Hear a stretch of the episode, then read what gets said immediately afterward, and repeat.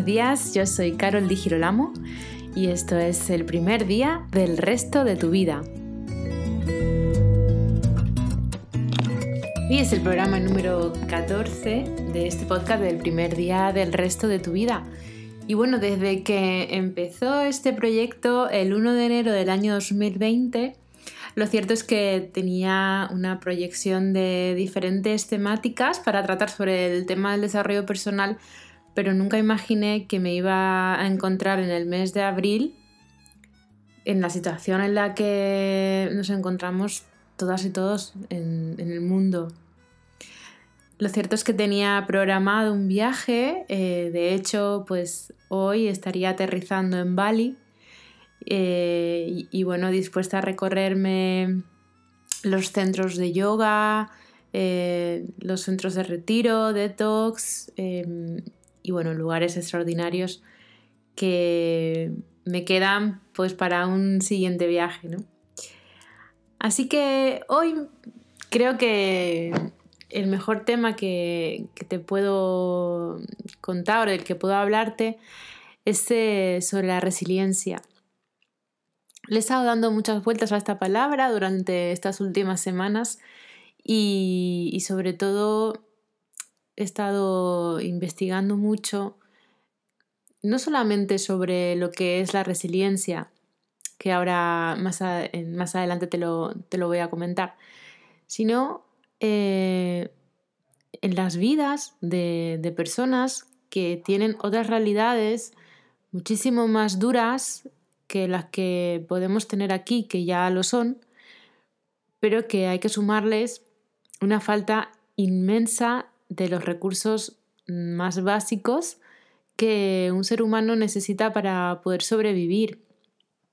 Así es que, bueno, yo la verdad es que quien me conoce lo sabe, llevo varios años trabajando en cooperación y llevo pues muchos años visitando eh, esas realidades tan, tan duras que, que se viven en África, por ejemplo. Pero lo cierto es que la primera vez que yo me enfrenté a ver una realidad eh, difícil y dura fue a unos metros, quizá un kilómetro, a un kilómetro de mi casa.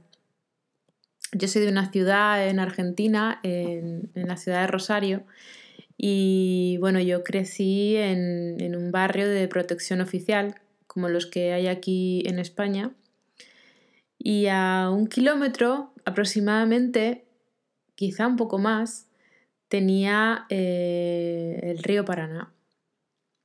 Entonces el río Paraná es un, es un río que recorre un territorio muy extenso de Argentina y por supuesto ha sido un lugar muy habitado en sus costas precisamente por muchos sectores en riesgo de exclusión social yo te estoy hablando del año 85, 86, 87, yo era pequeñita y mi padre pues nos llevaba a pescar. Pero claro, para llegar a la zona de, los pescadores teníamos que atravesar una parte muy grande de, de ese puerto en donde habían muchas chabolas y gente que vivía entre la basura. Incluso más allá, eh, en algún momento tuve alguna compañera en el colegio, eh, más de una, que vivía en esa zona y además, además de tener que sobrevivir entre la basura y con recursos higiénicos escasísimos, pues se tenían que enfrentar a, a la realidad del rechazo social por parte de, personas que a lo mejor estaban un poco mejor que ellas. Y lo cierto es que a mí eso, de pequeñita, me, dio un, golpe ¿no? a, mi conciencia. Y sumado a que una tarde con, la escuela fuimos a, también recuerdo, a visitar un asentamiento indígena en los indios Toba, cerca de mi ciudad, en donde también pude ver la realidad de personas que vivían también en situaciones insalubres completamente, eh, suelos de tierra, paredes de chapa. Y, y bueno, yo que en ese momento me quejaba de que se había roto una parte del suelo de mi habitación y me acuerdo así, ¿no? Ese, flash, que a veces te viene un flash a la cabeza, pues me acuerdo una tarde, pues eso, que se rompió, mi padre lo arregló, pero no quedó igual. Y, yo decía, bueno, no sé, me quejaba, ¿no? De eso. Pero cuando, cuando ves todas esas realidades y se te remueve por dentro esa diferencia social y, el, y, te nace dentro de ti una pregunta que, que, bueno, para mí esa pregunta hasta el día de hoy sigue sin tener respuesta y es el por qué unas personas eh, se sienten más que otras. Incluso la exclusión social se vive mm, muy de cerca, de un escalón a otro socialmente muy de cerca. Incluso el racismo está presente en África en las diferentes tonalidades de la piel. He estado en una comunidad rural eh, no quiero decir dónde porque tampoco quiero herir los sentimientos de, las personas con las que tengo mucho contacto en África, pero he visto como, por ejemplo, eh, el alcalde del poblado tiene una casa de material muy bien constituida, con sus sofás de piel, con su televisión. Y por más que lo comparta, que comparta la televisión con el resto de la familia y del poblado, no deja de ser una división muy visible de, ver que a, unos pocos metros hay gente viviendo en las típicas casitas de barro y, paja. Entonces eh, ese contraste que está eh, en todas las sociedades, en todos los países, que aquí en Europa se ve y se vive Em, en un distanciamiento muy, muy brutal también, ¿no? En el que el trabajador y, el rico que, le sobra todo, pues es algo mm, que está intrínsecamente escrito en nuestro ADN y que ha estado siempre. En, todas las épocas de la historia del mundo ha habido esta división y esta desigualdad. Em, todo esto, que, esto que, te he contado, viene al hilo de que em, cuando he estado analizando em, historias de, resiliencia, porque al final estamos viviendo un momento en que el cuerpo nos pide adaptarnos a una nueva realidad, a un nuevo marco de realidad que se nos está presentando y que se va a hacer aún más fuerte en cuanto podamos abrir la puerta de casa y volver a salir. No sabemos lo que nos vamos a encontrar. Y mm, si bien es recomendable en estos momentos centrarnos en el aquí y el ahora, en lo que podemos hacer para estar bien, para llevar cada día lo mejor que podamos, eh, es una realidad que estamos viviendo un cambio y que ese cambio pues precisamente para las personas que, menos tienen, pues va a ser todavía más grande, ¿no?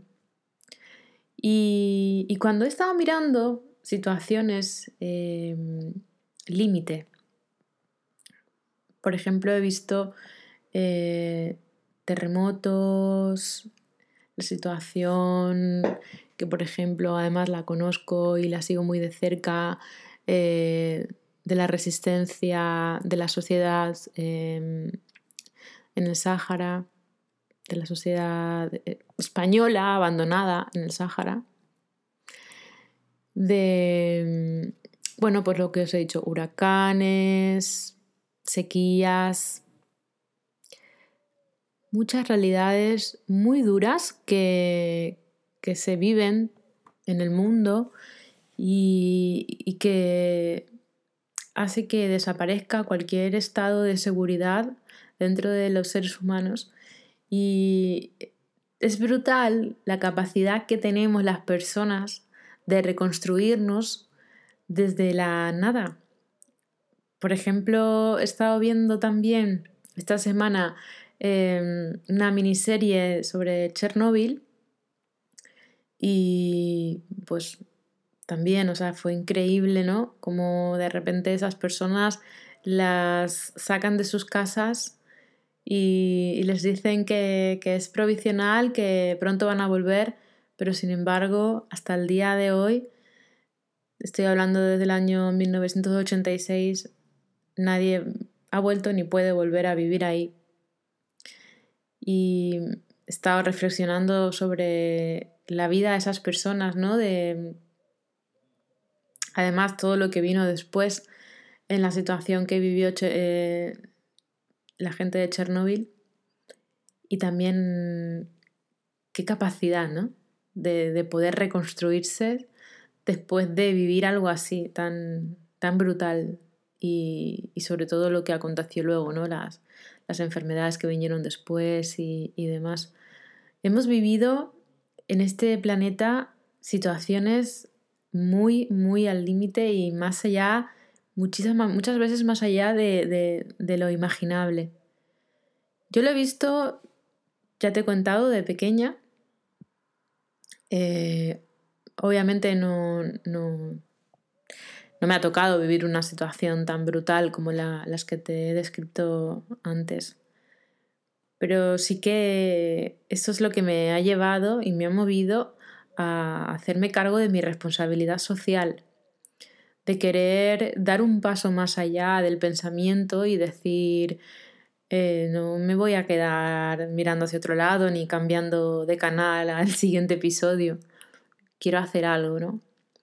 Y creo que en parte esto es un poco mm, como un punto interesante a, profundizar hoy en este programa. Eh, porque la resiliencia, que es nuestra capacidad como personas para salir adelante ante cualquier episodio, es algo que se tiene que convertir ahora mismo en un motor para transformar también la sociedad. Porque ya no vale solamente que, tú te recuperes como persona. Yo creo que ahora es el momento de, de dar un paso más, de arrimar el hombro, y de atreverte a formar parte de grupos que se van a mover, que te van a necesitar para que esta nueva realidad a la que nos enfrentamos sea menos dura y menos difícil para muchas personas. Así que este es el programa de hoy, no lo quiero hacer mucho más largo, te quiero dejar simplemente esta reflexión. La resiliencia es esta capacidad increíble que tenemos que yo creo que está dentro de, las células de, nuestra sociedad y es, está para, pues para estos momentos, para sacarla en estos momentos y readaptarnos a lo que nos venga. Y vamos a ser capaces de hacerlo. Espero que, que sea un aprendizaje que con el tiempo mueva y cambie algunas cosas de la sociedad. Sabemos que, hay muchas cosas por mejorar en nuestra sociedad, pero si ese cambio empieza en ti, si tú sientes esa capacidad eh, de, aportar y, de brindarte a vivir un mundo mejor, pues merece la pena. Entonces, te invito a reflexionar sobre tu propia capacidad resiliente no solamente hacia ti, sino también hacia los demás, hacia esa sociedad que somos las personas. Y bueno, pues nada, darte mucho ánimo porque nos queda todavía un poco más de tiempo en esta situación, pero yo creo que con lo que te he comentado, al final, si estás en casa y tienes la oportunidad de ir al súper y tienes internet y, tienes, eh, y puedes leer y ver películas y aprender lo que quieras a través de, Internet, tienes mucha suerte. Y al final es lo que, lo que yo siento, que somos afortunadas y afortunados de poder vivir esta situación con todos estos recursos, porque hay muchísimas personas en el mundo que viven esta situación y no tienen ni siquiera una décima parte de los recursos que tenemos aquí. Y para esas personas todo mi amor, todo mi apoyo y, toda la luz que, que se merecen. Así que bueno, pues un abrazo muy grande, mucha fuerza, arriba, adelante, vamos a por todo y vamos a salir de esto fuertes. Nos escuchamos la semana que viene en el siguiente programa de El primer día del resto de tu vida, porque cada día es el primer día.